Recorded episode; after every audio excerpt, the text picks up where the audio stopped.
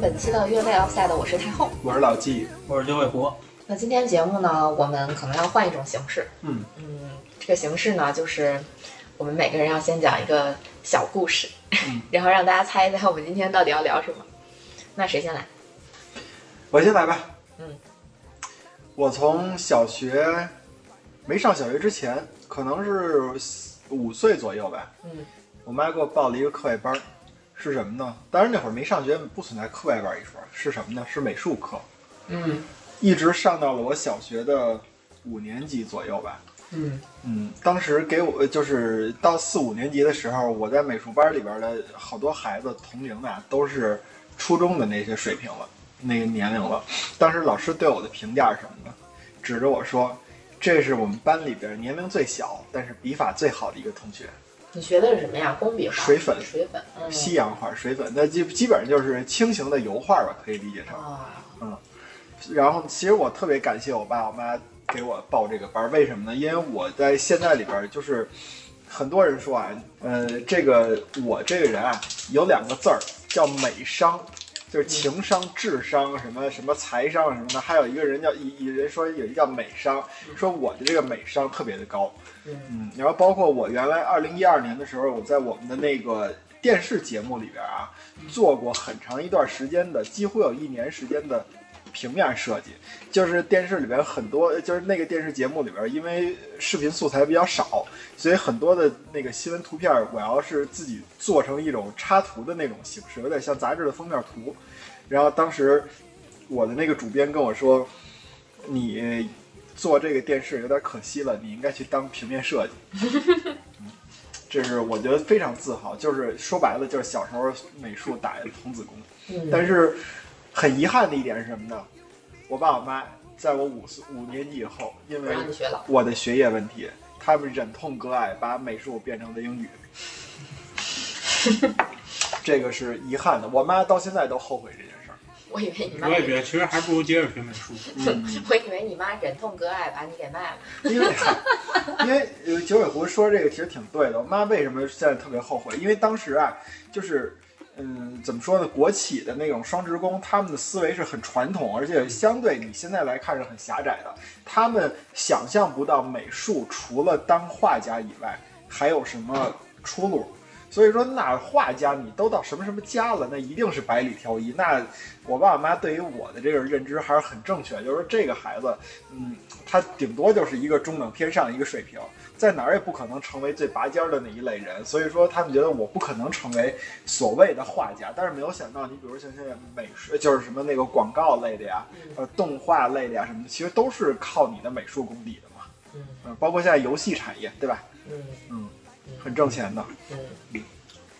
九尾狐，你来吧，我准备嗯压轴。我小时候，小学的时候，有段时间进了校排球队， 嘿，啊哟，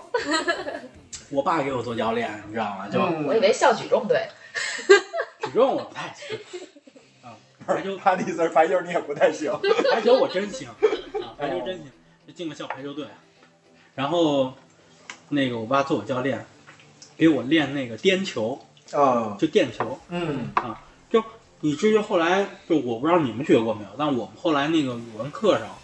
有一篇课文，就是讲那个袁伟民训练陈招娣那一篇。哎呦好像我有天印象，是说吧往地上砸什么那对些东西是吧？对挺有代入感，嗯嗯，当时挺有代入感，就特别有意思，但是没有那么狠啊。嗯我要是真练那么狠，那我现在可能也真是走排球这条路了，除了身高问 题，对嗯吧？没事，你可以当二传。那，那二传不行就自自由人。那我那会儿其实打的就是自由人，就所以练那个垫球嘛。嗯，啊，接一传。对对对对，就我拿脸挡过一传的球。就那广告片里的那个。 那你搞守门员是一样的嘛，同样道理，对吧？ 哎呦但是我觉得你我挺羡慕的，因为我初中的时候，我们学校也组织过所谓的那种叫排球比赛嘛。我第一次接触排球，我真没想到垫的时候那么疼。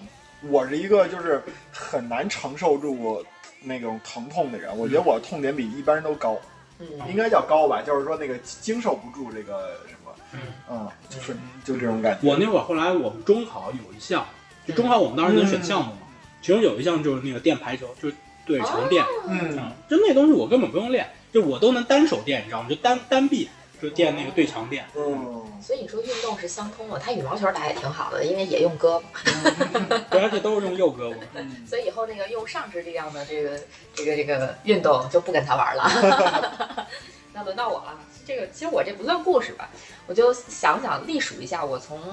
上没上学开始，一直到我高中毕业，我学过的各种这个兴趣班儿。我小时候最早的时候练过电子琴，练到什么程度呢？就是我会在电子琴课上，只要是把手一放在那个电子琴上，就开始哭，就是在课上哭。然后回家之后，我妈牺牲我所有的看电视的时间，然后让我练琴。到最后我也是，她一让我练琴，我坐在那个琴凳上，手往电子琴上一放，就开始哭。条件反射了，是对吧嗯，然后就就作妖嘛，对吧？就就反正就不想练，嗯呃，到到最后发展到一个什么程度呢？就这这个地方就反正给大家做一个坏的榜样吧。发展到上课的时候，我跟我妈就支棱起来了，然后。支棱起来什么样的就打我妈，你知道吗？啊就小孩儿那个，因为那会儿太小了，大概没上学，五六岁的时候，就跟我妈就真的就是在课上直接支棱起来，然后就是跳下那个那叫什么呀？就是课桌的那个小板凳儿，跳下板凳就跑了。你想想，我那会儿可能还不到六岁，就六六岁吧，差不多就已经因为学这么学这么个电子琴，差点跟我妈反目成仇，就是挺可怕的。然后我还学过大训从小做起对，然后我还学过舞蹈啊，啊，然后学过这看不个。出来 啊，是，所有人都这么讲，说就你这样呢，能能能这个一字马吗？我跟你负责任的说，我以前真能，不只能一字马，我还会那个前桥什么的。这这东西你们都不知道是啥玩意儿，我不知道，就是下个腰，嗯然后脸着地对往后翻滚过去。嗯嗯，哦，这么高级的运动肯定不知道。 然后因为当时学的是那个嗯那个民族舞蒙嗯古舞，啊，就还其实挺好看，但是学了大概两三年之后，也就没再学了。呃，然后还学过播音主持，嗯，啊、当时是想有过想走这条路的这么一个想法的，因为当时家里边有一个人是考上了传媒大学，但是那会儿好像那会儿还叫北京广播学院，北广，对吧？嗯而且那个时候好像北广还是就有点像小三门儿的那种录取，就是你高考不需要考特别高的分数，要凭借那个专业课的分儿去考的那种。啊、但是到了我高考那会儿，它已经叫中国传媒大学了，嗯就已经是上升了一个逼格了，就这种感觉。嗯，然后我还学过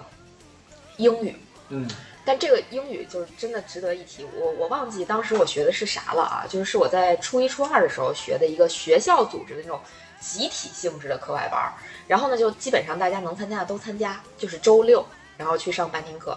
我至今为什么对这个课外班儿印象特深刻呢？就是因为我到目前为止，我认识的所有单词儿全是在我那俩那课外班儿上学的，嗯我甚至到了高中，我基本都没背过单词，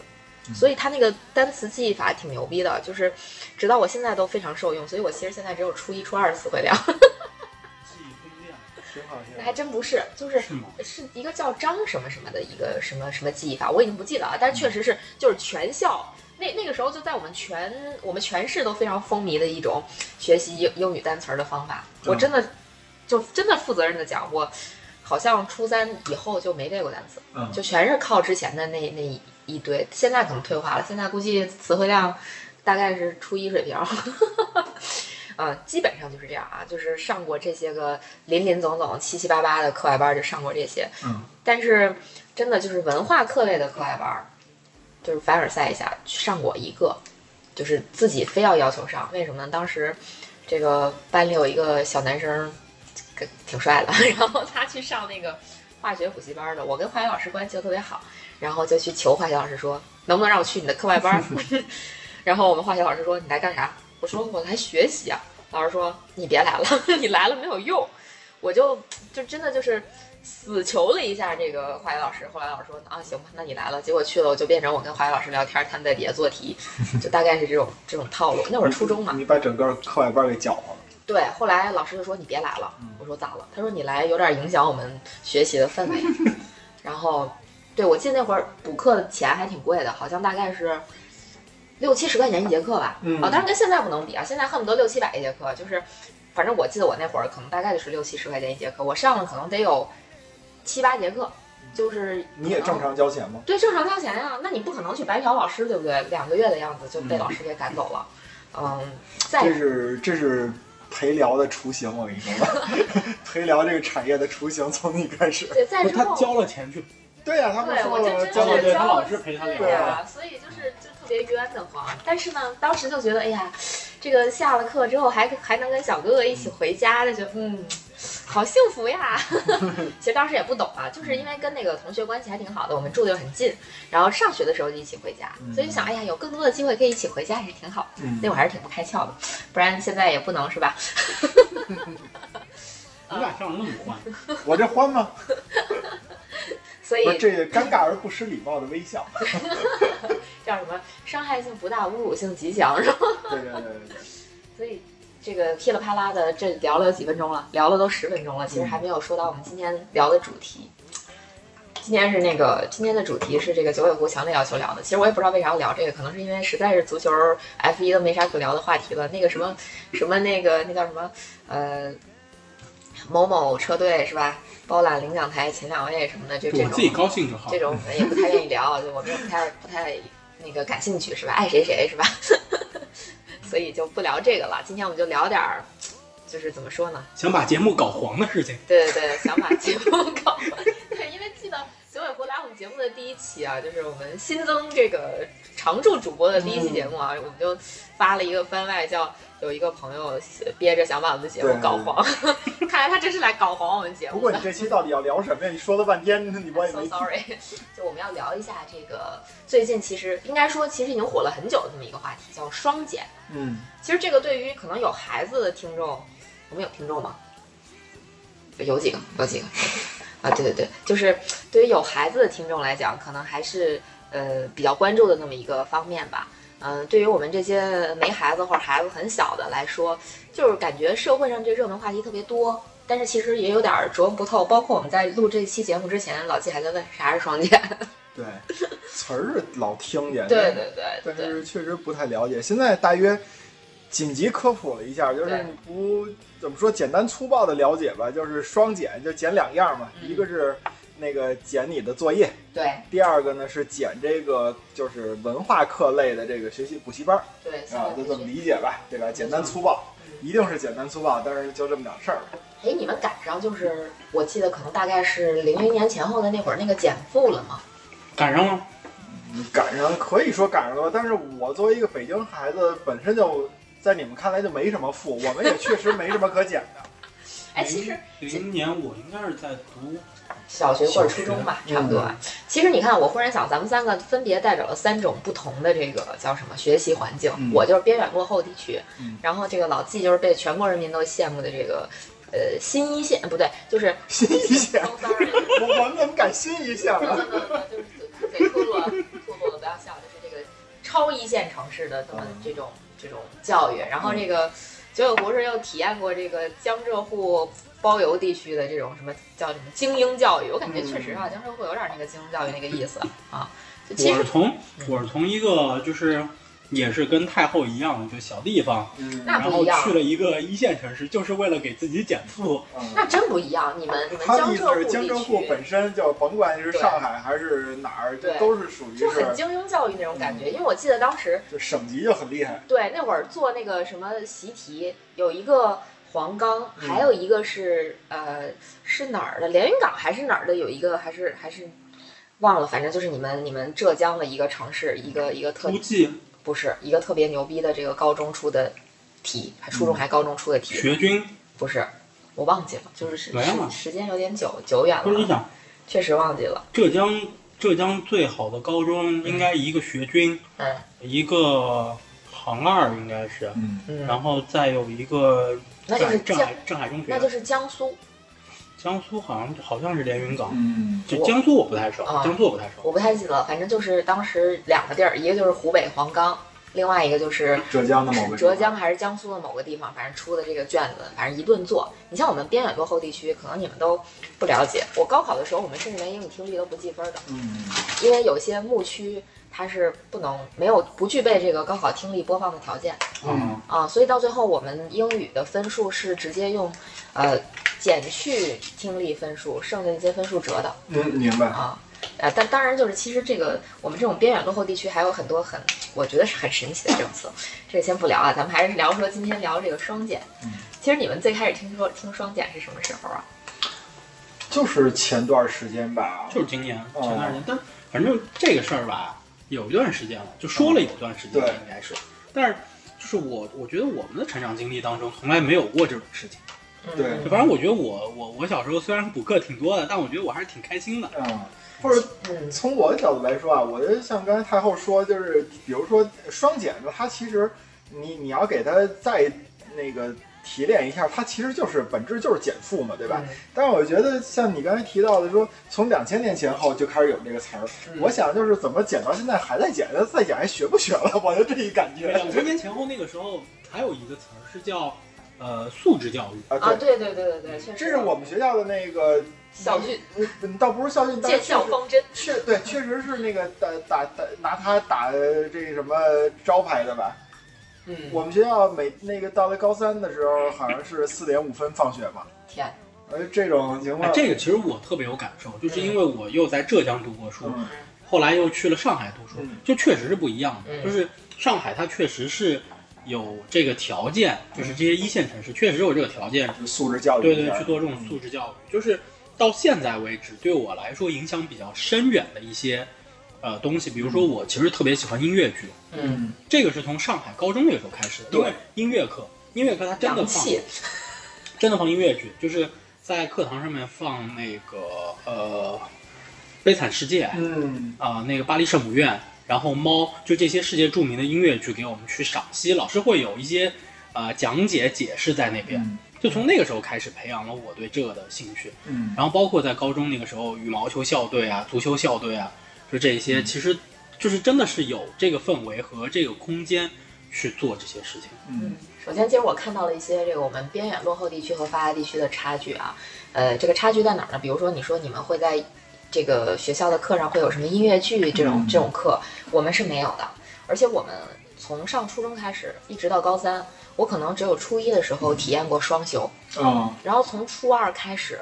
呃，都是单休，就是周六要上课的，并且到了高二、高三的时候，如果没有记错的话，我们周日还要上再上半天，嗯所以休息那个半天就特别特别的珍贵。就是我 印象特别深刻的是什么呢？就是那半天要干什么？要洗澡，去澡堂洗澡。嗯你们可能都没有这种这种概念，因为好像像比如说像北京啊、上海啊，就这种发达地区，你们 应该都没有那种公共澡堂吧？有，但是不北去，京还是有，但是但是不去是吧？但是在我们那儿就很流行，嗯周末就是呃，妈妈带着闺女，然后这个爸爸带着儿子就上这个大澡堂洗澡去，嗯还搓澡，你知道吗？就是就这是我们的一个传统，所以就利用那半天的时间，得先把自己捯饬干净了，然后周一一去，同学都会说你，哎，你怎么白了？这么夸张 吗？这这个我有啊，不是这个我就你怎么白了？这个我没有体会，啊但是太后说的那个学习节奏我有体会，因为我初中是在老家读的，嗯就是在是在江浙读，就是还是一个升学率很没有保障的这么一个地方读的，就呃确实挺辛苦的。我那会儿初中就开始上晚自习，嗯上到初一、初二是上到晚上九点半，嗯初三是要上到晚上十点。哦，对，然后就是早上，呃七点你就得到学校了，嗯嗯然后七点半吧得到学校了，开始上课啊什么的。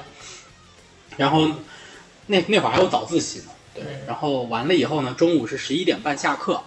就只有吃个饭的时间，嗯一个半小时啊。嗯，下午一点钟就开始上课了，所以你看人家这个太残教育也是酷挺了挺难的。你说我们这些就是真的是边远落后地区，怎么能不照着这个路子来呢？本来教育这个整体的这个质量就不是那么高，就只能以只量能以取量胜取呗，胜，真的是只能以量取胜。像左伟胡说的这个晚上上晚自习，我记得我是从初一开始，我们都是上到晚上七点半，嗯嗯然后周六上课，呃，周日就是到了高中时期开始上，然后到高中时期呢，我们是如果你住校的话，晚自习要每天上到十一点，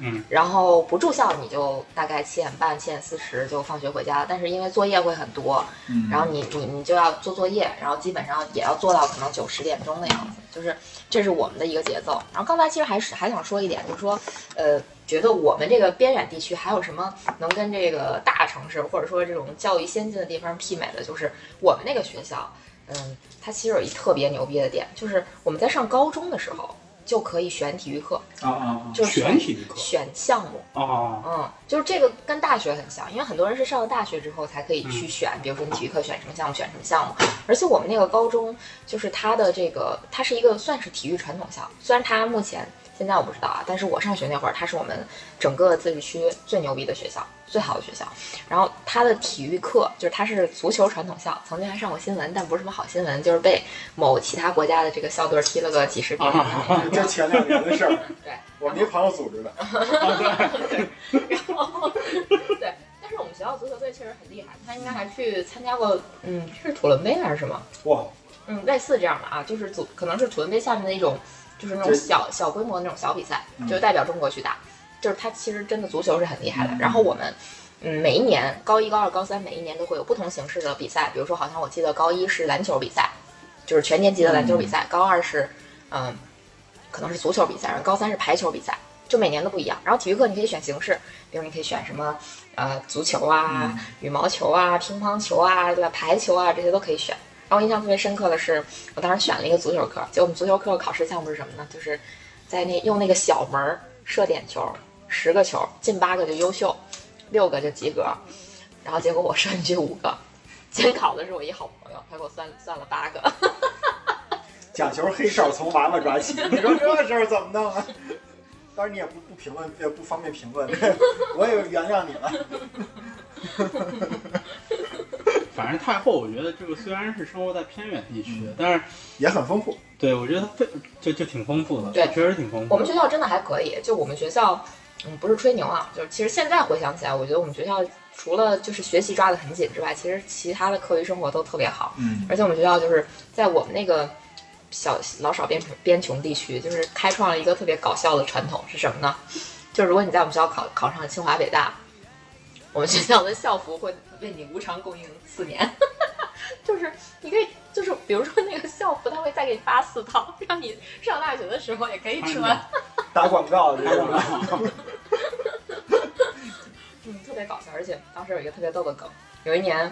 嗯、我们学校连续两年，大概就是都拿了自治区的状元，然后分儿是七零一，就七百零一分儿，结果我们校长就把那个他车牌号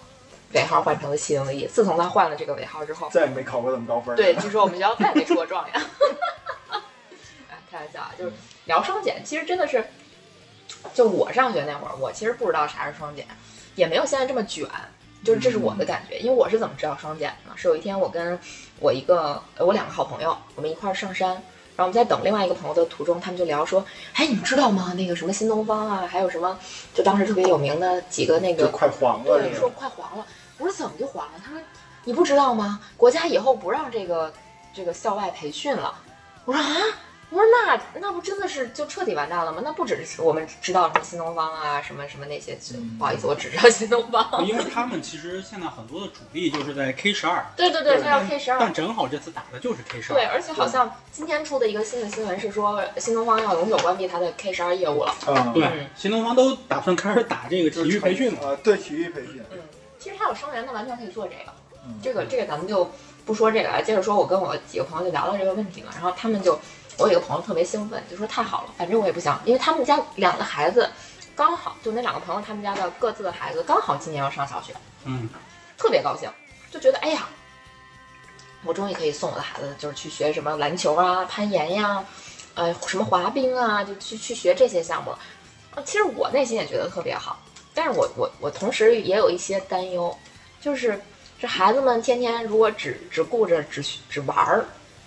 那在学习这方面会不会落下？不会。就中国的基础教育，我我觉得啊嗯中国的基础教育有点过度的好，嗯就中国的基础教育非常好，但是有点过度了，就是以至于说，呃，大家到了再长大一点，快成年那个时候，就比如说到了高中，到了大学，他就有点不想学了。嗯，因为前面你把压力搞太大，就是而且某一嗯就是某种程度上来说，那种教育方式就是会让大家失去一些创造力。对，这就是为严什么重失去，对，这就是为什么其实我们到了成年的时候，我们在一些创意领域、科研领域目前的一些成果可能不如国外。对它的实践性其实很差，对，他就知道选 A B C D，我保证不错，我做对一百道我也不会错的。对，这个我其实可以给你提供一个佐证，就是我哥在上大学的时候，我有一哥哥，他当时上大学的时候有个室友是山东人，就大家其实都知道山东高考是一个什么样的状态。他那个山东的同学上了大学之后，就基本上属于放任自流，我也不上课，因为我已经上了足够的课，让我对这辈子对上课这件事儿都已经非常的厌恶了，就不上课。就我上大学就是来玩儿的，嗯，就属于完全放弃的状态，就是物极必反了。叫报复性厌学。对，对，你想就为什么会出现像毕业私塾啊等等这些事情？嗯我觉得其实非常不好。就对我，我现在有孩子了嘛，我女儿，然后她现在会拿书过来，然后让你给她讲书，嗯，但是因为她现在这个翻书的这个动作还做的不是很好，有的时候不小心把书的那个页面就页撕破，嗯，嗯，但那天她把一一页书就撕了一半下来。嗯，啊，我就跟他说，你以后不能撕这个书，你可能翻的不好，没关系，你告诉我，让我给你翻，嗯，但你不能撕这个书。啊，然后他现在就他现在就就我觉得他有点明白，嗯他现在不会不会那样子去翻了，他换一种方式去推那个书的那个页面，嗯，啊，保证不会撕那个书。而且我觉得像太后刚刚说的，他的两个朋友，嗯，这种情况，我觉得挺好的，因为呃，如果我们回想我们自己小的时候的话，我们的这些就是日常的运动的习惯，其实也是我觉得是得益于父母的引导。对，嗯，对，是，就当你的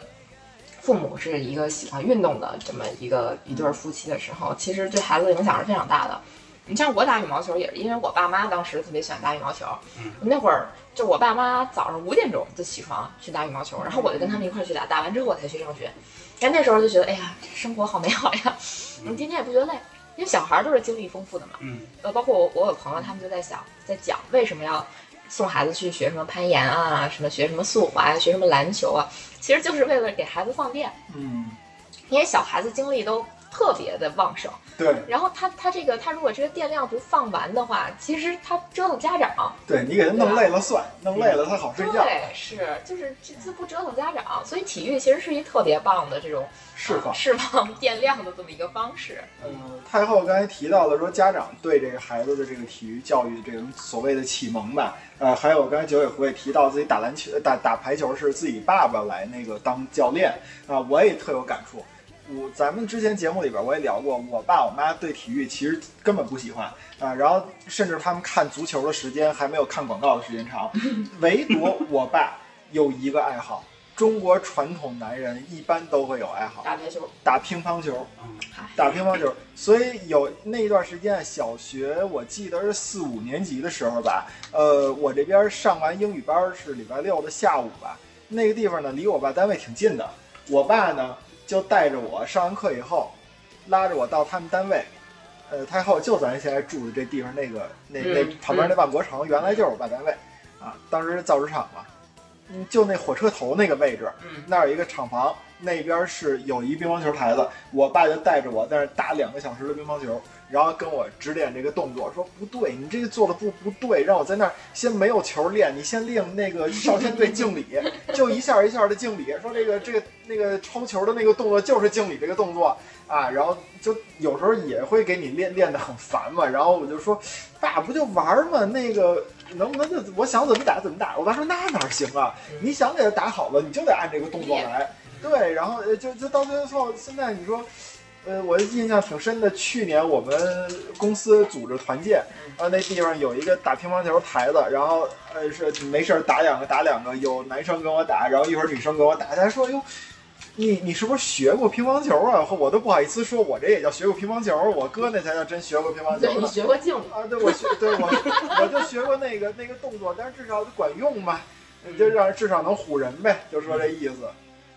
对，其实像咱们小时候，我感觉虽然说运动的种类不多，但大家其实接触的运动并不少。对，其实我对挺羡慕现在孩子的，就他们种类非常丰富。对，而且现在的家长也舍得为孩子氪金，就是嗯，对尤其是现在双减的政策出来之后，我发现大家确实就不在文化课上卷了，因为确实也没地儿卷，嗯，换一地儿卷就开始卷这个体育训练了。挺好。不过其实在这个双减政策出来之前，大家已经在体育上开始卷了。嗯我我不知道你们有没有了解啊，反正我身边的朋友让孩子打冰球的，啊，对，嗯，啊打橄榄球打的，棒球的，嗯打橄榄球的，打网球的，就其实这几个咱们列举的球都是非常烧钱的运动，嗯，呃我，包括我身边还有马术，对，然后马术嗯，然后包括我现在看到身边朋友送孩子去玩什么速度滑冰，嗯，我这个都是我现在不敢想象的，你知道吗？速滑这个东西，就我觉得离我好远，对甚至说在我的概念里，我觉得那就是东三省的这个玩乐项目，可能。嗯嗯，在北京的家长让孩子去学速滑，我听着都奇怪，但是确实有。还对有还啊有学卡丁车的呢，卡丁车，对对对，嗯你看咱们去开卡丁车的时候，多少小孩儿，对呃开的十十几八岁岁，，对对十对八对岁对对。嗯对，然后太后，咱们打咱们射箭的时候，经常有那个对小孩儿说是那个下下学了，还穿着校服呢就过来了，爸爸带着打两箭。对，所以其实其实，在体育运动方面卷的也挺厉害。嗯但是，嗯，怎么说呢？就这个双减的政策出来之后，把很多文化课的老师打击还是挺大的， 就是包括很多可能以这个为生的老师，可能就失业了。后来不是还开玩笑嘛，就说以后发现教体育的都是数学老师 对对对对对对对，啊，所以这时候可能应该是说教数学都是体体育老师吧？对对对对，你就会发现到最后，可能体育老师都特别的这个吃香，对对吧？然后特别逗的是，前段时间我有一个朋友，他分享了一个挺有意思的啊，他马上要去读那个，就是读这个运动康复类的这种研究生了。然后他说，他有个同学就在他们班的群里面就在讲说，现在呃北京各大学校都缺体育老师，嗯，为什么呢？因为现在中小学每天有两节体育课，体育老师忙不过来了。，对，所以就是各处找有这个专业背景、有教师资格的老师去代课，嗯，就是就是国家这个双减政策出来之后发生的这么一个效应。然后我也跟身边的体育老师聊过天儿，因为我身边体育老师太多了，你知道吗？ 就是聊这个天儿，就大家也都在说，其实这个双减的政策出来之后，学校最忙的人变成了体育老师嗯 啊，就是 以前体育老师挺闲的，对，嗯还很婉转的样子。确实，对啊体育老师一下忙起来。不过，好像感觉像北京这种地方，它的这个嗯体育教育其实一直都不算是缺失。我不知道老纪不自己缺有没有失，体会不啊？缺失。嗯是吗？我你说说你的经历我们是我个人的经历还是我们学校的经历啊？都可以啊，我们学校就是刚才你们也提到，说是比如说九委会提到说每天早上七点到校，然后可能那个上晚自习上到九九点钟，嗯上早自习，呃，不是啊晚啊嗯晚晚上上到九点钟，然后中间可能也就有一个多小时时间吃个饭，嗯午饭啊、晚饭什么的也就这样了。我们学校不是，我记得我上高一的时候，因为呃，对于常理来说啊，所有嗯的我家刚刚说的那个还是初中的事儿，啊、所有的这个家长啊，在孩子上高中的那一刹那就紧张起来了，因为你离高考就是，你你就数着天吧，没几天，一千天吧，也就是对吧？差差差于大约是这三年吧，嗯，就这个水平嗯。然后我们老师在高中入学的家长会上，是由年级组长给所有啊校长给所有的家长开开那种广播会议，说，呃，因为我是就是就直接说吧，北京东城区的景山学校吧，这个当时他也是因为学校在当时有一定的特殊性，所以老师就提到了说。我们的家长可能都听说了，有一些学校，因为包括北京在内，也有很多学校。你比如说幺七幺，就是这样。就是我一上高中以后，我学习强度非常的大啊，然后那个考试啊，天天考试，然后每天要上晚自习，可能呃不能像你们那儿八九点钟吧，但是也是比较夸张的这种水平了啊。老师说，我们景山学校呢是不干这个事儿的，请家长呢，第一是要放心。第二呢是要适应这种情况，因为呢我们讲究的是所谓的就刚才你们提到的素质教育，说我们要留出足够的时间给孩子去，就是发挥自己的这个特长，去感受他自己想要那个学习的东西，这个对他们以后也是一个， 也是一个怎么说促进，而且。从我们的这个实践来看，它不会影响到孩子的高考啊，大约就是这样。所以我们这边呢，就是礼拜一到礼拜五的这个期间，有四天是晚呃下午四点五分放学，然后还有一天是礼拜二，好像三点五十五 放学，这嗯差在哪儿？我想知道。就差了一十分钟吧，我也我也忘了十分钟差在哪儿了，确实是有差别的啊。然后，然后我们就就是啊，觉得特别特别幸福， 每天以至于到后来高三的时候，那个高三第一学期一般不都是寒假嘛？那个寒假的时候，感觉天黑之前，我领老师要是不放学吧，我们都要暴 动了。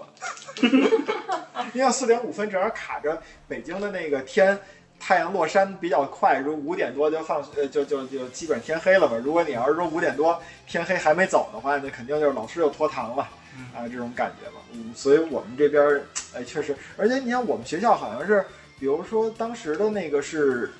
一个年级组长还是谁的那个负责，呃就是未来的年级组长啊，是体育老师嗯，啊、所以说这个就就就很挺开放的对感觉，嗯他是等于是所有的教师的那种中青年骨干，然后好像是还负责团的一些事务什么的，是个体育老师。嗯所以我们这个这个学校确实也挺挺不错的，但是我不知道现在啊，因为确实离我毕业太遥远太遥远。我说这些完全没有任何参考意义，我不知道景山学校现在是什么样，我也不知道北京其他学校什么样。嗯，哎，这其实挺逗的啊，嗯就是上学的时候就觉得那会儿没觉得体育课多么不受重视，嗯，确实也感受到了文化课相当的被重视，但是没想到的是，现在竟然体育课的重视程逆度袭了对高于这个这个文化课，你们想象一下，有一天那个下午两点多，在数学老师写了一黑板题，然后体育老师当当当敲门，哎，张老师，这节课我占了，孩子们出去吧。对，其实你们有没有就是有没有印象说你们上学的时候会有这种这样一种现象，就一旦比如说一个年级里哪个班的整体成绩特别棒，他的这个运动成绩会特别差，嗯嗯，这个还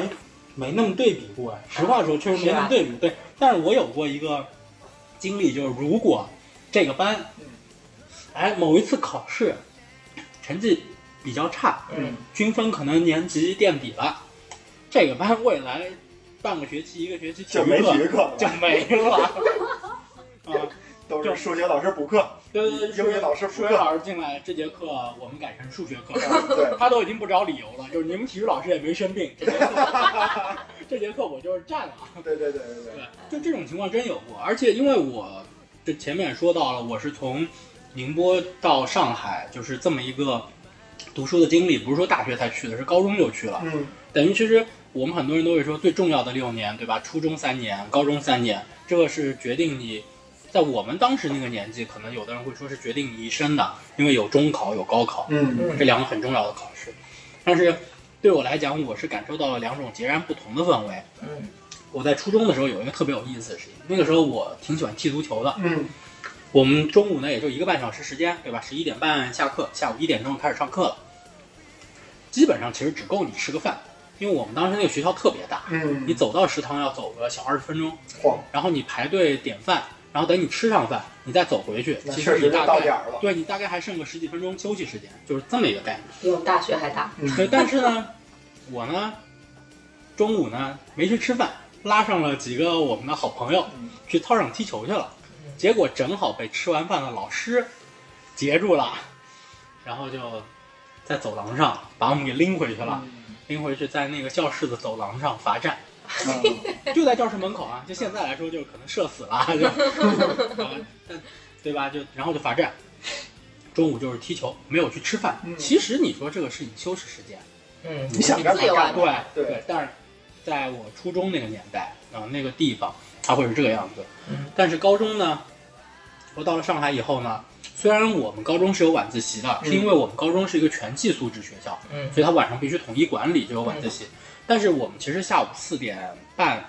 还是四点零五也就下课了。嗯，跟我们差不多。对你到晚自习当中呢，晚自习是七点开始，啊还有这么长时间，对，九点半左右结束，当中有三个多小时，而且我们因为是全寄宿制，所以其实从周日进去之后到周五下午放学之前是封闭的、这个教室。嗯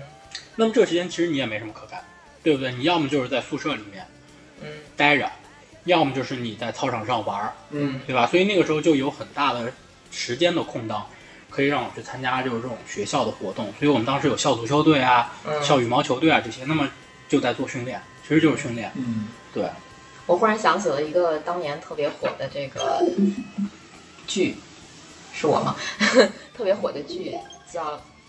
对不起，我电脑是问题，啊就是一特别火的剧叫那个一起来看流星雨啊，嗯，啊。然雅后库寺。对它那对对里边的对那个校园就感觉特别的洋气，特别像那个就是梦想中的那种学校，是我吧？凡尔赛一把嗯，我高中学校挺像那个的啊所以因为我那们就是说高中学校当时的那个资嗯助人嗯，就投资人资助嗯人是一个就是台湾的华侨，嗯，嗯，所以就是说明一个问题，就其实这种他们他们也不是完全虚构的，还是有一些现实的这种根据的啊。嗯，那个那个剧虽然很雷，但是确实也是让不少人觉得挺向往的。对，虽然我看那剧的时候好像年纪也挺大的，我记得好像至少也初高中了吧。你说他跟他跟说他们学校是这样，我们学校你知道都有什么设施吗？嗯，正常的篮球场，然后那个什么的就不说了。我们有一个景山学校的游泳馆，嗯游泳馆呢，然后还有台球厅，这个在高中里边很少见。嗯，景山学校有台球厅，六六六，有一条街基建赛道，基建道，哇，剑道，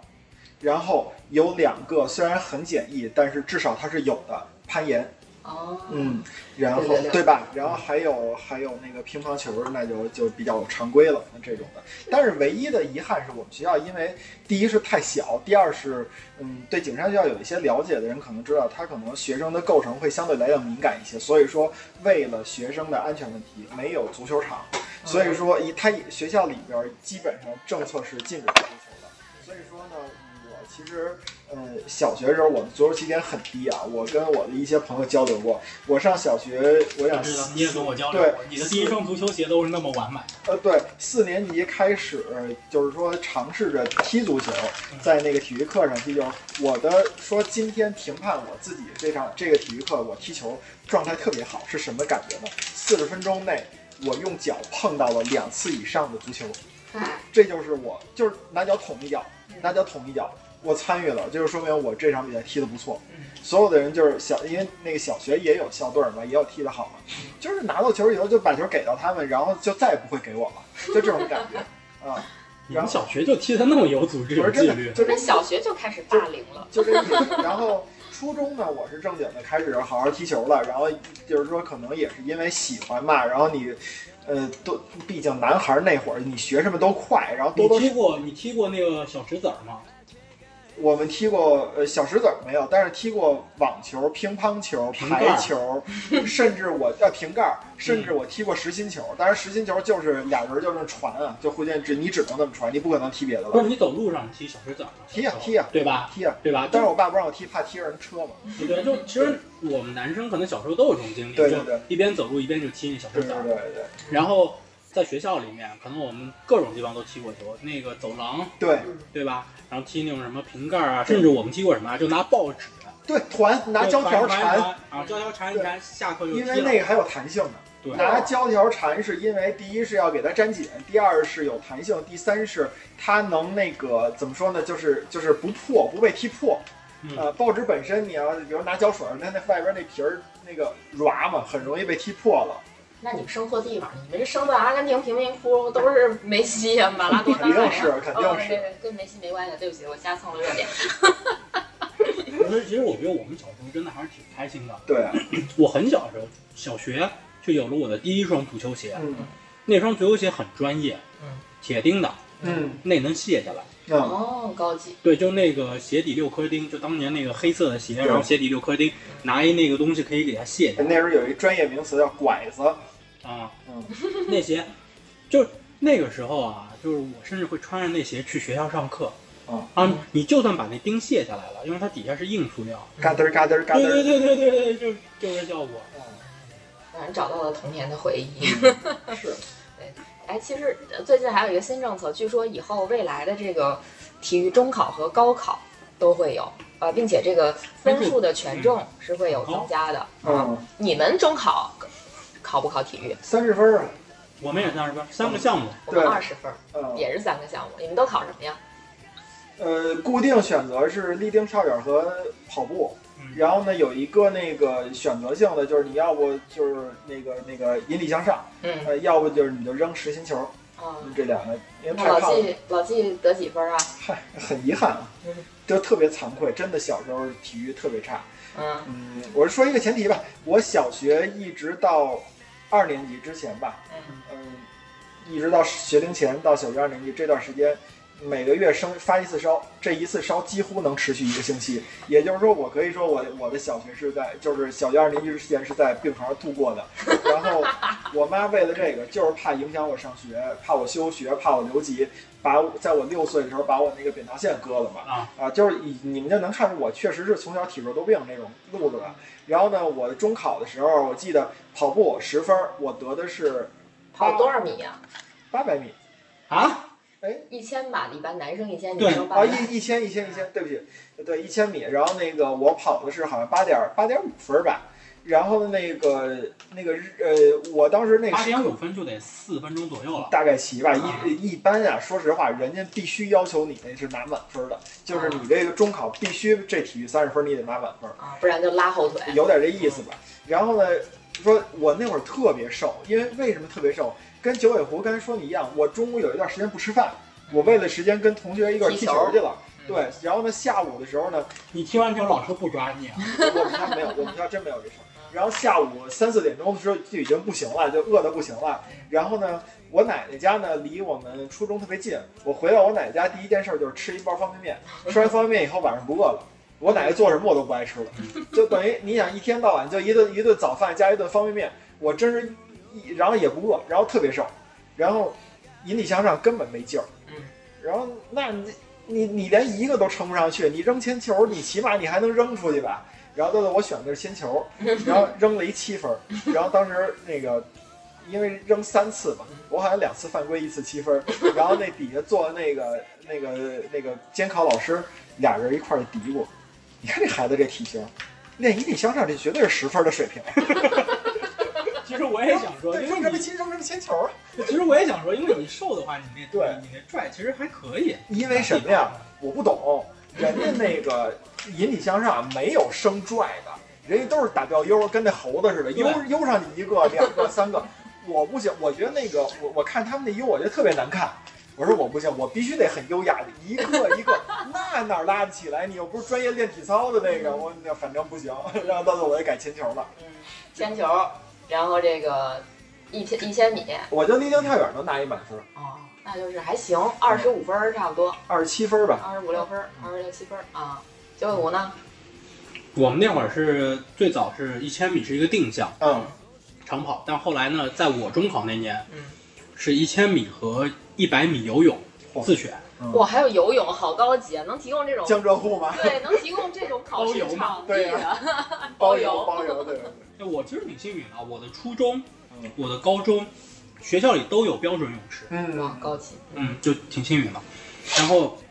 就是在我们那年是第一年嗯，那个你也可以选一百米，一百米游泳，嗯泳姿不限，啊，狗刨都行。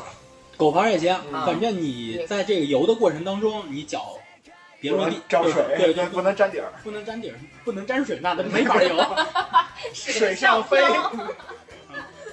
而且成绩线，因为那是第一年嘛，它是一个试验，嗯所以成绩线其实很松，嗯就是五分钟以内啊，嗯游完一百米就能拿满分。 那我可以满分啊。那谁都行吧？对，就所以其实挺简单的，也所以其实后来好多人我们就都选游泳了。嗯其实我当时就这两项随便选哪项也都是满分啊，啊。那年我们我还记得我们长跑一百米的满分是三分二十，一百啊米对对三分二十，不是一千米爬过去的。一一千米三分二十啊，对，然后一飞百猪赛跑，那反正那反正选的是游泳，对，然后是排球、电球和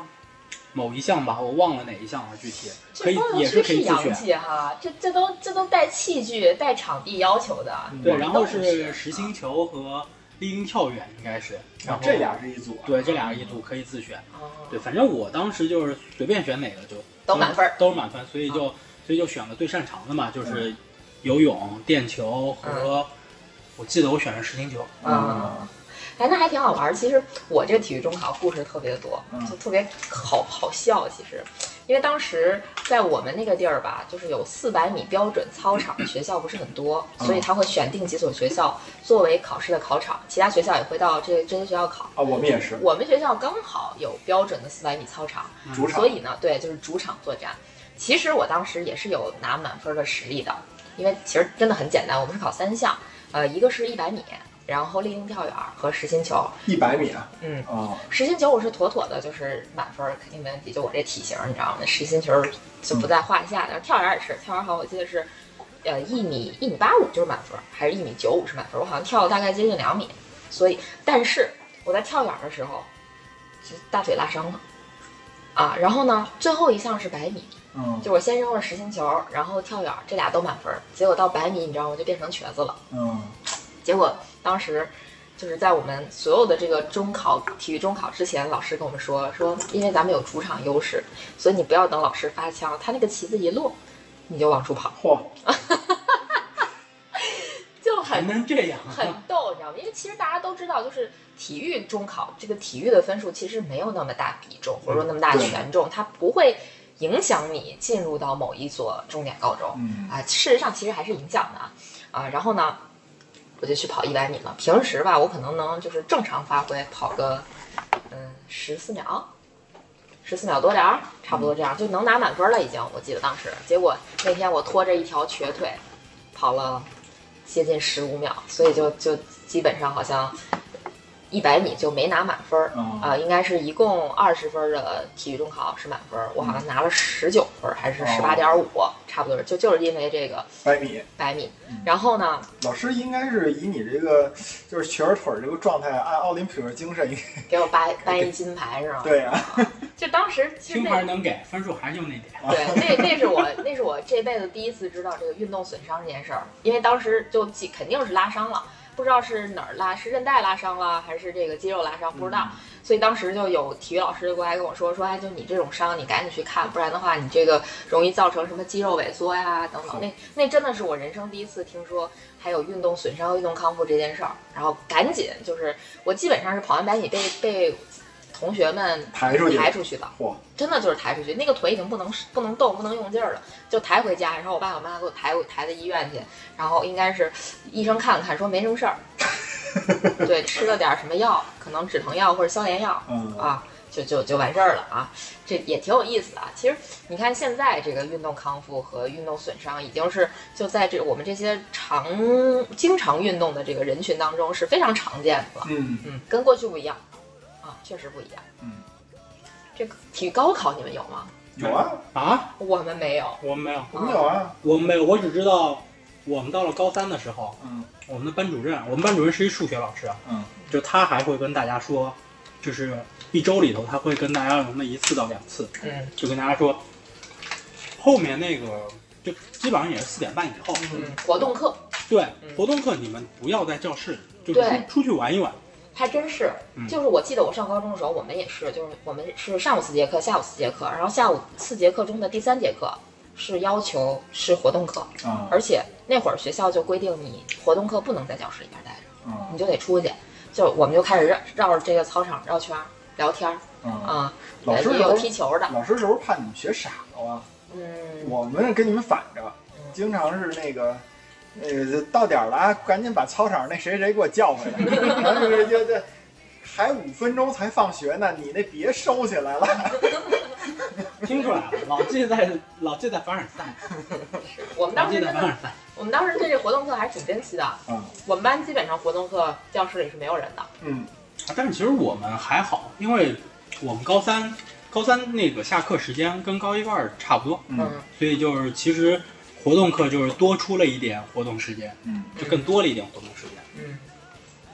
哎，特别逗，你们一说，刚才那个九尾狐说在上海上学怎么着，也说到高考，就想着我们老师说了一句话，特别逗。呃，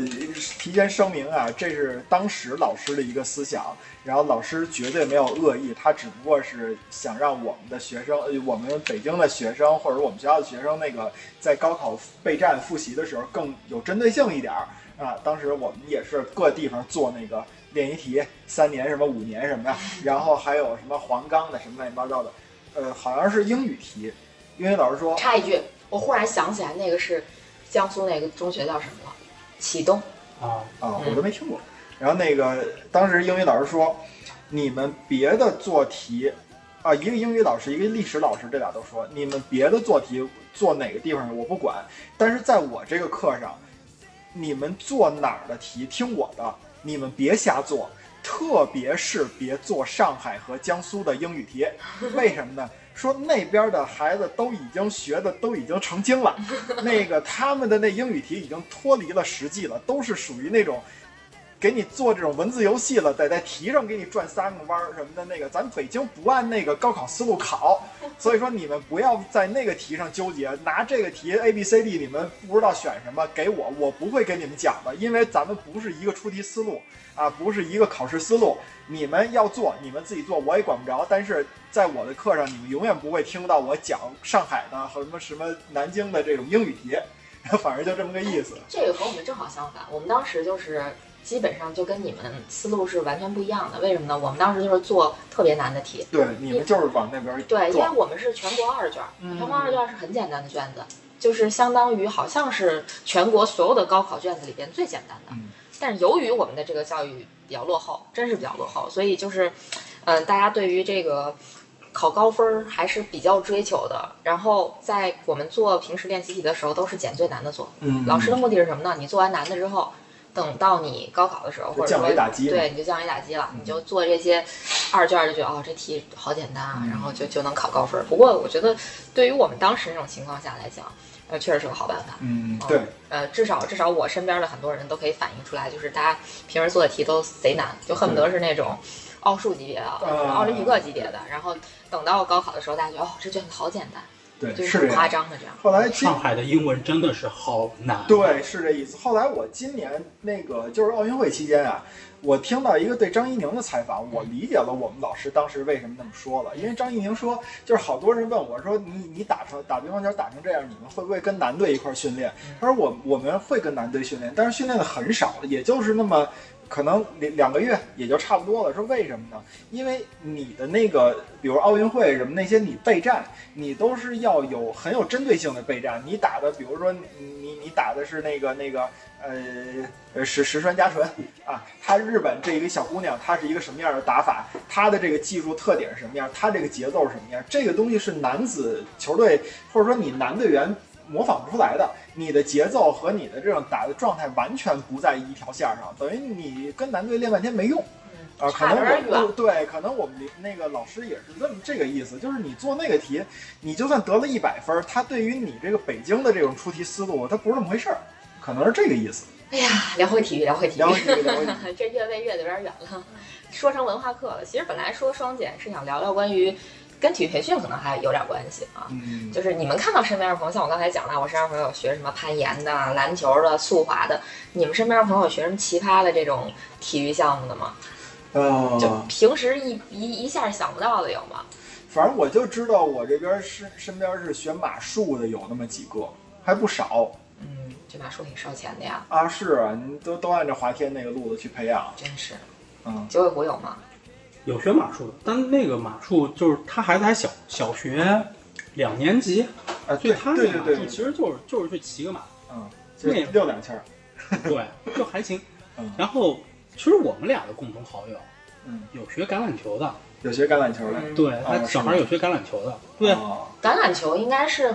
很早很早就在这个中国风靡起来的一种青少年体育培训的形式。嗯而且我记得那会儿就是，其实学橄榄球也有点身份的象征那个意思，就是如嗯果你家孩子学得起橄榄球的话，你至少是个中产。因为他装备很贵。对对据说那孩子那一套装备一万上万，对对嗯对，就这个这个价格听起来其实还是挺吓人的。你想咱们自己玩运动，你投入任何一个装备，你觉得上万都会觉得很贵了，嗯对足吧球？足球鞋你买最好的也就一千块钱出头呗，那不止，现在两千多的也有2000，但你根本不会买，因为那个你其实就咱那场子踢不了，对说白对对对了对，嗯，对对对，就适配度的问题。对因对为最对近我也在研研究一些就是关于装备的这些事儿，我就发现，哎呀，其实体育培训它门槛儿挺高的。嗯不比文化课的门槛儿低嗯。你想想，文化课其实你主要是这个补习是看老师嘛，对吧？嗯你你你的主要投入是在老师上，而且你可以一节课一节课的投入。比如说，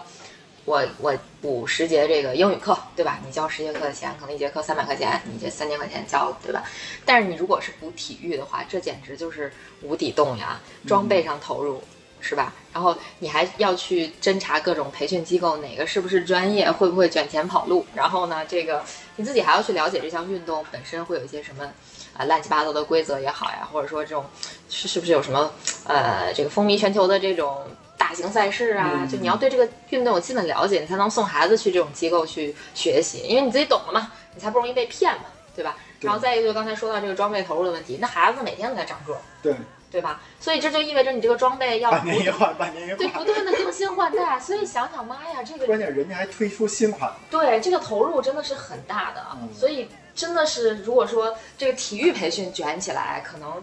比文化没边儿这个真是还没还边儿可怕对对对，而且我觉得就是体育培训它有一个什么特殊啊，就至于嗯，特别是对于中国的家长，嗯，现阶段它会有一个特殊性，就是你文化文化课你学的再多啊什么的，家长就是一门心思，我就让你这个孩子啊，你数学给我考一百五十分，考一百七十分，考一百九十分，就是有目标，有而且有目立竿见影。对，而且他知道就这一条路可走。你到体育培训的时候，可能家长会多多少少想，就是当我如果万一我的孩子练好了，我是走专业这条路，我还是继续回去上文化课，这俩之间冲突不冲突？他会有这个，因为你你的说白了，你的这个这个周末的时间，呃，就这么分成四块儿嘛，周周六的上午、下午，周日的上午、下午，嗯加上晚上六块儿，对吧？你就这这个状态了。但老实说啊，就在文化课还有的时候，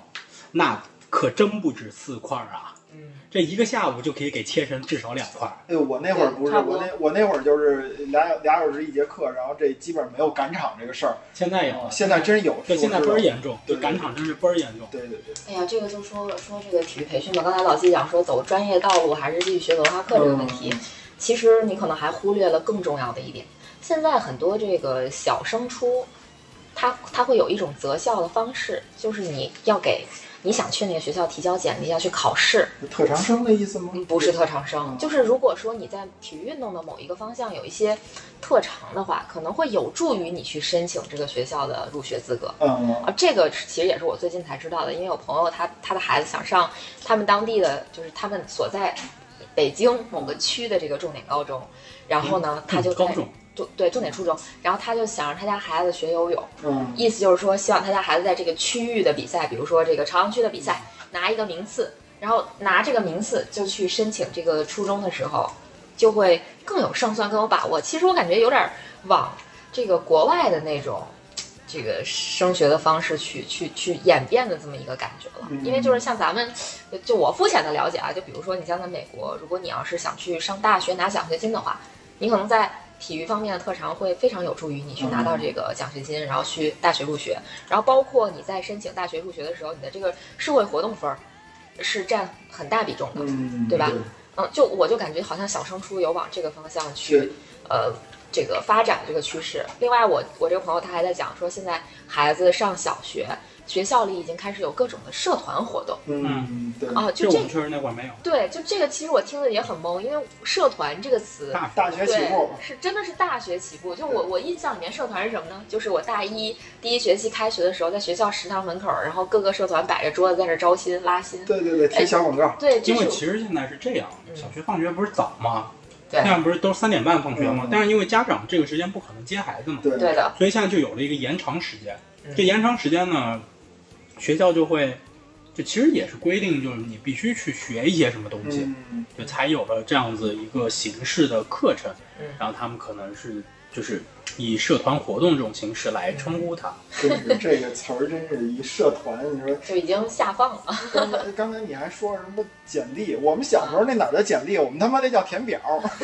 根本哪有简历啊？我们现那在还有看家长简历，对呀、是啊我们那会儿顶、啊顶多写个什么那个特长，我特长就是爱唱歌、爱跳舞，我我我爱爱体育。现在倒好，你真的那不叫特长，你那叫所获奖项，对吧？对有点这意思了。对，咱们那会儿说那个海淀妈妈怎么样，然后对恨顺义妈妈，顺义妈妈怎么样，写那个所给孩子写那简历，就差呃那个四岁拿诺贝尔奖了。对，对真吧的很夸张，嗯没错。但是真的是，就是你感觉体育以后，因为双减的政政策，在在这孩子未来的这个，就咱们就说人生简历里边吧，会占很大的比重，嗯嗯对吧？就是感觉好像谁家孩子不会一项体育运动，不考个级什么的，是吧？不不没有一个什么证，就就觉得没有竞争力的这样的一个感受哎我。我真觉得这个呀，嗯，虽然会有矫枉过正的这个可能性，但是我认为至少对某一部分家长来说是个好事儿。就比如说我说的是我自己，呃，咱以前聊过节目，我说我爸，他很功利的一个人，看书我看书他都会挑。你为什么又看那个那个世界名著小说去了？他对你以后没用，你看看英语去，你看看你那个就是怎怎怎么把数学学好了，大约那意思吧。你高考你高考你又不考那个那个世界名著，你那语文课也就那么几分儿什么的。他他是这个观点啊，那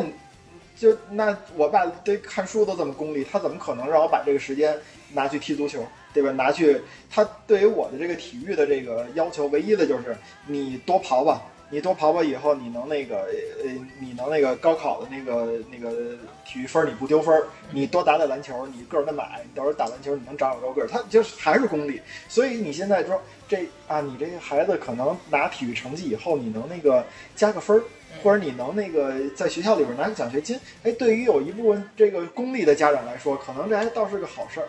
其实功利是这个政策可能会出现的这个影响的一个很大的部分，因为毕竟就是大部分家长还是希望自己的孩子能上好的初中、好的高中、好的大学，就这样一路直升过来。毕竟就这么多年了，大家都在讲说，其实文化文化课很重要，或者说教知识很重要，对吧？是是你未来的什么某某敲门砖，这个这个咱就不提。但是就是说。咱们就从这个政策它的长远的这个影响来讲，其实你们会不会觉得它对我们这个国家的这种体育文化的形成会有一个很大的利好？嗯，我可以，我想说，但愿我用这个词儿“但愿”，因为我就怕这个这个东西执行到最后，发现满不是那么回事儿。啊、因为就是我们的，就是我的领导他曾经跟我说过一句话，就是说我们都是研究经济的，因为我们那报社它是一个财经媒体嘛，说都研研究经济的，经济到底研究的是什么呢？经济研究的就是一个事与愿违，就是你制定一个什么什么政策，到最后你执行的时候满不是那么回事儿，这事太多了，然后我们就得研究到底为什么不是那么回事儿，中间出现什么问题，我们再制定一个政策怎么解决这个问题，到最后发现你把这个问题解决了，然后下一个问题又出来了，又是事与愿违，所以说我觉得这个也是一样的，它肯定会有一些呃短期的一些方向性的，但愿这个方向别过早的让大家觉得事与愿违。我觉得是，我觉得是一个利好，嗯就是是这样子的，就是呃，当然我们没有办法排除说会有一些人是功利的心态嗯去看待这个事情，或者去选择某一些项目，嗯呃，但是从体育培训的这个基本来说，就根本来说，其实你说运动本身，运动本身是有一定的相通性的。对，就其实运动本身是有一定的相通性的，所以呃，当你更多的参与体育之后，其实你本身身体的运动机能是在提高的。对，那你在这个体育考试当中的分数，它一定是会有相应的增长。嗯虽然我们可能说，因为每个人体质不同啊，他练的他玩的项目不同啊，可能这个会有点点区别。嗯但是至少我觉得从我身边的案例来看啊，就我身边有朋友，他的孩子是玩橄榄球，嗯然后他就是因为玩橄榄球，然后他看橄榄球，他就他就很喜欢汤姆布雷迪，嗯然后就会看他的比赛，然后甚至买他的装备。然后其实现在体育培训做的有有一些也蛮专业的，就是他其实不只只不仅仅只是给你上课，嗯那他也会组这种球队出去打比赛，嗯甚至参加一些这什么像北京的百对杯啊嗯这这一类的比赛，嗯啊其实挺多的。挺好的。对，那其实我觉得这个是对于一个就是终身运动这么一个习惯的一个从小的一个培养，而且体育这个东西啊，就像我们前面聊到的，你其实从一开始参与，更多的是去看嗯这项运动，就是无论是感受对，无论是看职业运动嗯员在玩这个东西，嗯还是看我们的父母和身边的朋友，或者说身边的就其他的长辈在玩这个东西嗯，但是都是从看开始，然后我们有了体验，体验之后发现自己喜欢这个或者喜欢那个，然后我们开始有了一定的接触和学习。嗯。对，首先，第一点，其实我想说的是，我觉得现在孩子其实比我们当时幸福很多，因为他们一旦对什么东西、什么体育项目感兴趣之后，他们是有机会去尝试的。对，就尤其是很多我们刚才聊的，就是什么需要设备的这些，我嗯们可能当时接触不到的，但他们现在完全有条件、有机会去接触，嗯因为很多东西玩一次其实并不贵对，但是我们那个时候没有，嗯但是现在有了，所以他们机会是更多的，这是第一点。第二个，其实我想讲一个算是案例吧，就不叫也不叫案例，就是我也是身边朋友比较真实的这么一个故事，就是我身边有朋友他家孩子就。嗯，其实体育运动学的也不是特别多，就今年才刚刚开始去学什么呃游泳啊什么的。但是我就发现这孩子他们就对这个奥运会很感兴趣，嗯，就奥运会所有的比赛都会去看一看。其实就像刚才九尾狐讲的，就是说我们对一项运动的兴趣，很多时候是从看开始培养的，就是你去看嘛，然后你慢慢了解这项运动，然后你再去玩儿。然后我就发现小朋友就开始跟我聊，讲说，哎呀，这个奥运会哪个项目挺好看的呀？哪个项目，呃，大概有什么样的技术特点？就是你发现他可以跟你聊体育了。嗯，但是就是在我那个时代，我那个时代，我感觉我周边的朋友、同学，其实真正看体育比赛的是非常非常少的人。对部，分，而且就是我说一个就是很很难听的例子吧，就是我自己本身是体育院校毕业的，我周边的同学跟我上同一个专业的同学，可能有百分之五十的人压根儿不知道为什么要来学这个专业，压根儿不知道体育是什么玩意儿，嗯压根儿不爱体育。就是因为这个学校能是一本，然后他自己能考得进去，又在北京，对就就这么几个维度，对对，就是他他不是因为热爱体育去选择了这个专业，然后未来从事这行业，所以就导致我现在很多同学，他虽然学了体育相关的专业，但是他并没有从事体育相关的工作，这也就导致了整个这个行业的素质偏低。这个其实是一个共识，就大家都知道。嗯啊，这个是更深的一个社会话题，对就是在我们读书的这个年代，就是我们成长这个年代，我们国家在经历的一些就是变化嗯啊，从这个劳动密集型向这个我们说叫集约型，嗯，就对，是其实是要发展。呃，一些生产的科技不再是说我们只是投入大量的劳，就生产生产资料，对，啊这种情况下，那么其实需要大量的就是呃有知识有文化的这种，所以把大家就是往大学这个门里头去逼嗯嗯啊，他需要他需要这样的一群人出来。但是我觉得，其实在未来就是我们去看其他国家的发展历程的时候，会发现说，到了某一个阶段的时候，啊、其实就开始区分了，就是我们未来可能蓝领工人、一些高级的技术工人等等的这些，他不一定未来的生活和社会地位会比在办公室要差。对，那所以嗯对其实，在未来有更多的可能性，我们不一定说一定要都去读大学。对，然后包括其实我我我可能说的也有点极端，就是很多人读完大学之后也是没有得到任何一门技能的，嗯，尤对其是当你对这个专业毫不喜欢的时候，那你这大学四年就是白费，白扯。我还有事儿，我先 走了。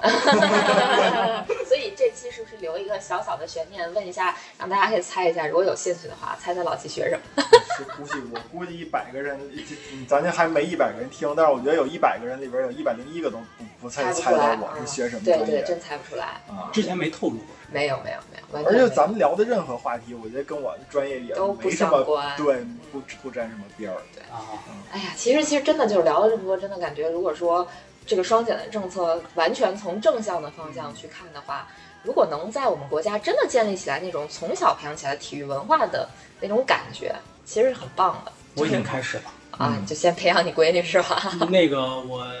上周这个不止上周，最近的，因为最近 F 一不是那个背靠背靠背，啊，然后这个排位赛周六啊什么这种时间倍儿早的时嗯候，我有时候会让他看两眼。啊，把嗯那你就闺女看绑在这个沙发上没，有他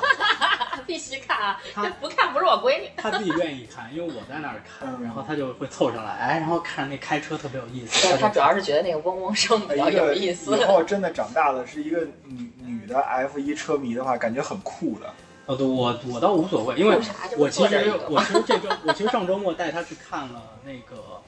呃儿童卡丁车，嗯就是那些四岁五岁小孩开的那种那种，就是赛道很短，嗯然后那车速也不是很快啊，看着应该就是十五迈嗯啊，不会超过二十迈这种哦那车也很速。快了，好吗？呃，不不不到二十，应该就是十五，应该就是十五。对我没有问，但是他那个车我看着肯反正定保证安全是。对对对，保证安全。就这个卡丁车，我看他挺高兴，就他还跟那些车打招呼啊，这种嗯啊，就倍儿高兴。就是现在已经开始，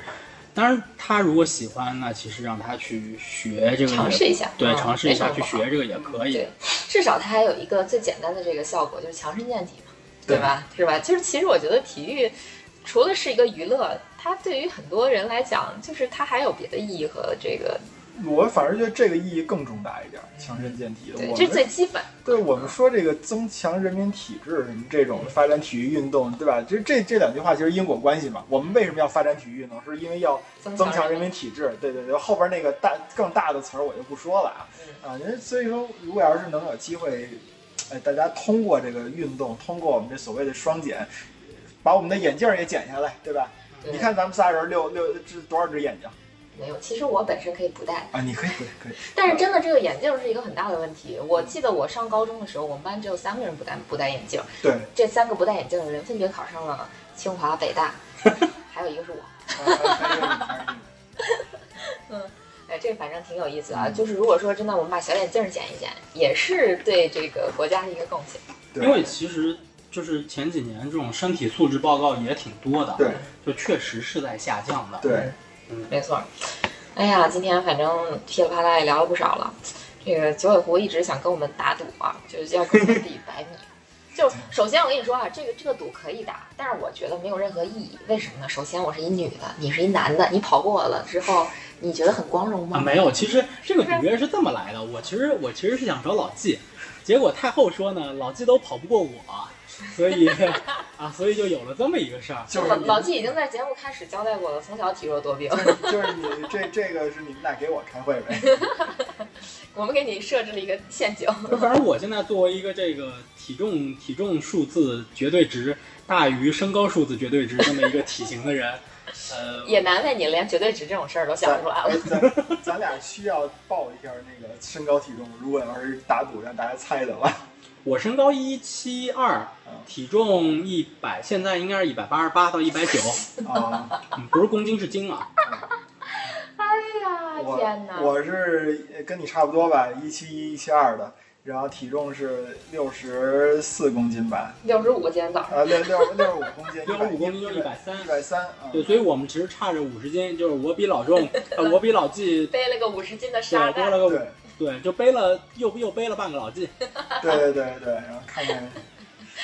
一百米，我怎么这么心虚 呀、我也感觉你挺心虚的啊，还不敌我呢。是，啊我主要是现在状态不在，不然真可以。要不咱聊点我可 FPL 以，吧？我可 以我们可以这样，先跑十公里，再比一百，肯定跑不 够。跑十公里，那我就没有再比一百这回事儿了。对对对我八公里我就挂了。对，啊好吧，那今天留两个悬念，第一个猜他老纪是什么专业的，啊第二个猜一下我们这个百米飞人大战， 百米肥人大百战，百米黑人大 战第一，名是谁？对，对有多大脸现多大眼。对对，其实真是，就我今天特别想吐槽，就要卖给我那个泳衣的那个卖家，啊，特别生气，就是我去我我因为我们要出去玩嘛，我就想买那个冲浪的这种衣服，然后我就跟卖家问我说我买一个这个 M 码还是 L 码？我说买一个 L 码吧，我说 M 码怕小，然后卖家就问我身高体重，我就给他报了一下，报完之后他说你要不买 XL 吧，就是就是叫什么伤害不大，侮对辱性极对强是伤吧？害不大，侮辱性极强，我就坚持要 L，后来他给我回了一个好吧，然后就给我寄了 L，结果不出我所料。那 L 号寄来果然他是瘦，呃，不是不是那个衣服果然肥了很多， 在最关键的时候你说对，错他拉了胯了，不好意思。所以我其实内心还是承认，我也确实是个肥我人。怀疑他说错的那个是对 的。啊！没有没有，因为他是时候我看了那个作为一个泳衣那么肥肥大大没法穿，对，都穿成 oversize 了，你说对他对能对能行吗？那他必然不行啊，对吧？应该是紧绷绷的绷在身上了对。太后那个基本上就当一件正常衣服那种合适比的正常衣服都还宽松，啊，所以这个大家就是。就这个其实告诉大家什么呢？就是经常运动其实对身材还是有影响的。虽然我体重很重，但是我其实没有看起来那么呃不，我没有听起来那么胖嗯，啊、我看起来没有听起来那么胖是确实是确实是。我其实也是，啊。 对嗯我经常看见那个，就就那个一我们一块儿踢球的人啊，呃，跟我差不多高，